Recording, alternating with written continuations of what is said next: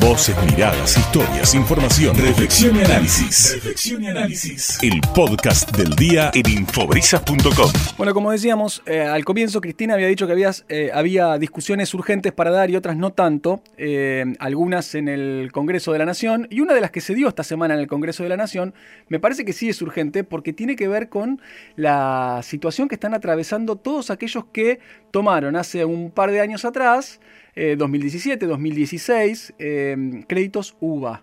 Y esto me parece que muchos de los que nos están escuchando, lo hemos hablado en otras oportunidades, tienen este problema.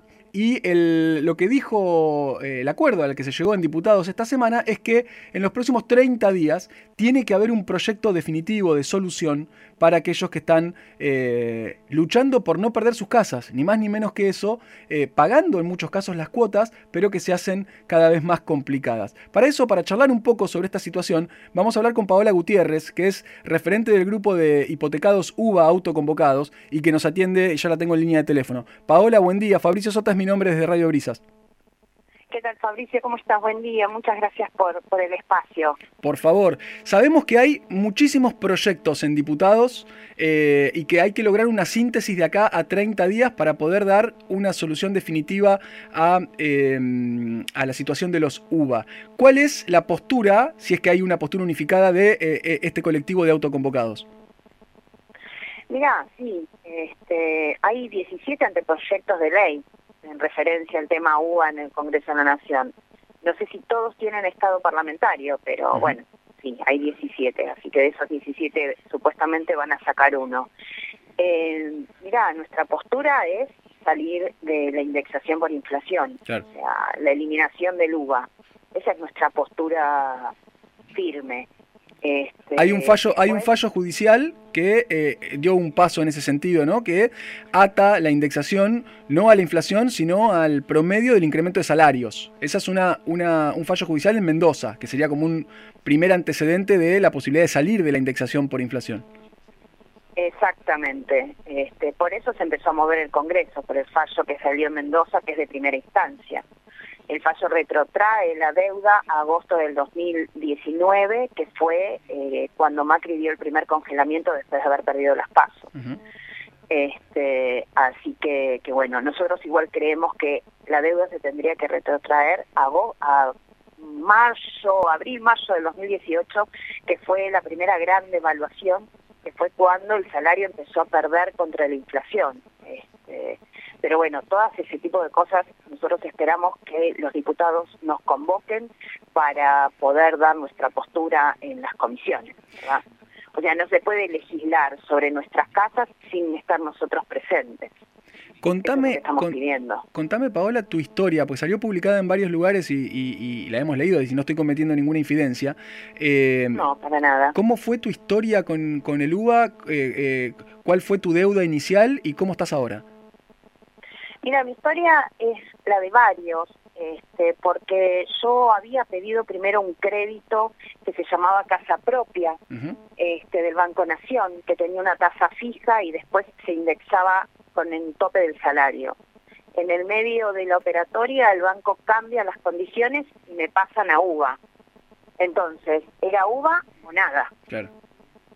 Este, bueno, fue UBA, claramente. Con 48 años era la última posibilidad que tenía de poder acceder a, una casa propia, a un crédito, a una hipoteca en realidad. Este, porque nosotros decimos que vamos a ser inquilinos eternos de los bancos, porque como esta deuda no tiene tope, en ese momento yo pedí 2 millones de pesos en noviembre del 2017 y hoy estoy debiendo 10 millones mi cuota empezó con 9.800 pesos y la cuota de este mes es este, de 55. ¿Y qué pasa, qué pasa, Paola, con los topes del porcentaje de ingresos? ¿Eso se, ¿Eso se mantiene? Es decir, o en algún momento las cuotas, como se indexan por inflación, empiezan a, a, ser superiores al, creo que es el 30-35% de los ingresos. Mira, eh, la UVA no tiene tope. Ajá. Por eso nosotros también decimos que somos víctimas de publicidad engañosa desde los bancos avalada por el Estado. Digo, en ese momento el presidente era Macri. O sea, había un video que nosotros eh, tenemos registrado por escribano público también, que decía que las cuotas nunca se iban a disparar y nunca iban a superar el 25% de los ingresos. Cuando nosotros calificamos para estos créditos, el tope era ese. Tu cuota no podía superar el 25% de los ingresos familiares. Hoy hay un decreto presidencial por la pandemia que marca ese tope en un 35%. O sea, 10 puntos más. Subió 10 una puntos. economía familiar es muchísimo. Sin duda. Este, y este decreto presidencial vence el 31 de julio. O sea, que si el primero de agosto tu cuota supera el 60, 70 o llega a tener el 100% de tus ingresos, eh, no hay tope, no, no, no pasa nada. La verdad es que no sabemos qué es lo que va a pasar. Por eso la urgencia del Congreso empe- empezar a trabajar en un proyecto único que eh, vaya a dar respuesta.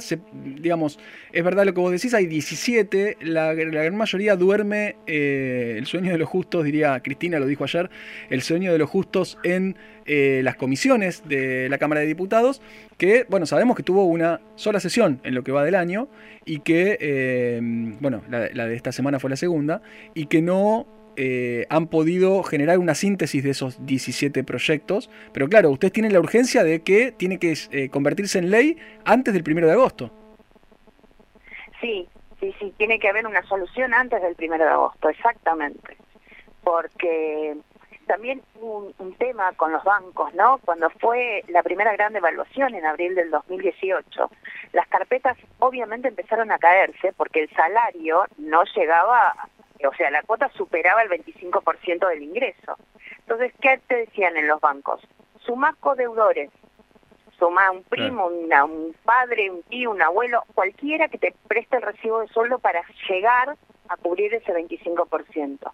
Lo que nunca dijeron los bancos fue que para calcular el tope de pago, como ahora está el 35%, se iba a tomar los sueldos de los codeudores que no son copagadores, ni siquiera son cohabitantes de la casa. Claro. Claro, son como, como unos socios raros, digamos, ¿no? Exactamente, exactamente. Y esto es responsabilidad del Estado, no importa de qué partido político sea. Este, esto es netamente este, responsabilidad del Estado. Por eso nosotros reclamamos una ley. Y no nos olvidemos también que en la Argentina estaba prohibido indexar por, por inflación. Macri tuvo que derogar una ley para que esto se pudiera hacer.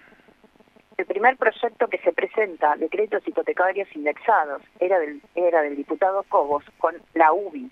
La, UBA es, la UBI es una unidad este, de valor que está atada al índice de la construcción.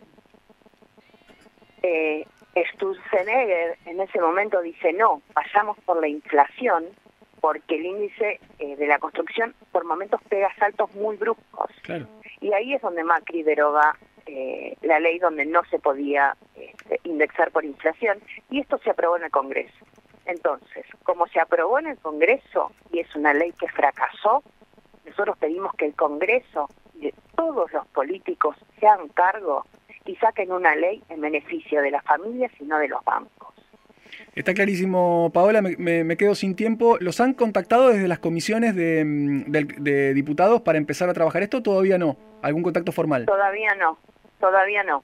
En una nota periodística, el diputado Cobos dijo que el jueves 12 se empezaba a tratar en la Comisión de Finanzas y bueno, nada, estamos esperando que nos convoquen a, para hacer oídos, ¿no? Para que nos escuchen, para que sepan que nosotros estamos atrás de una ley real de solución definitiva para estos créditos.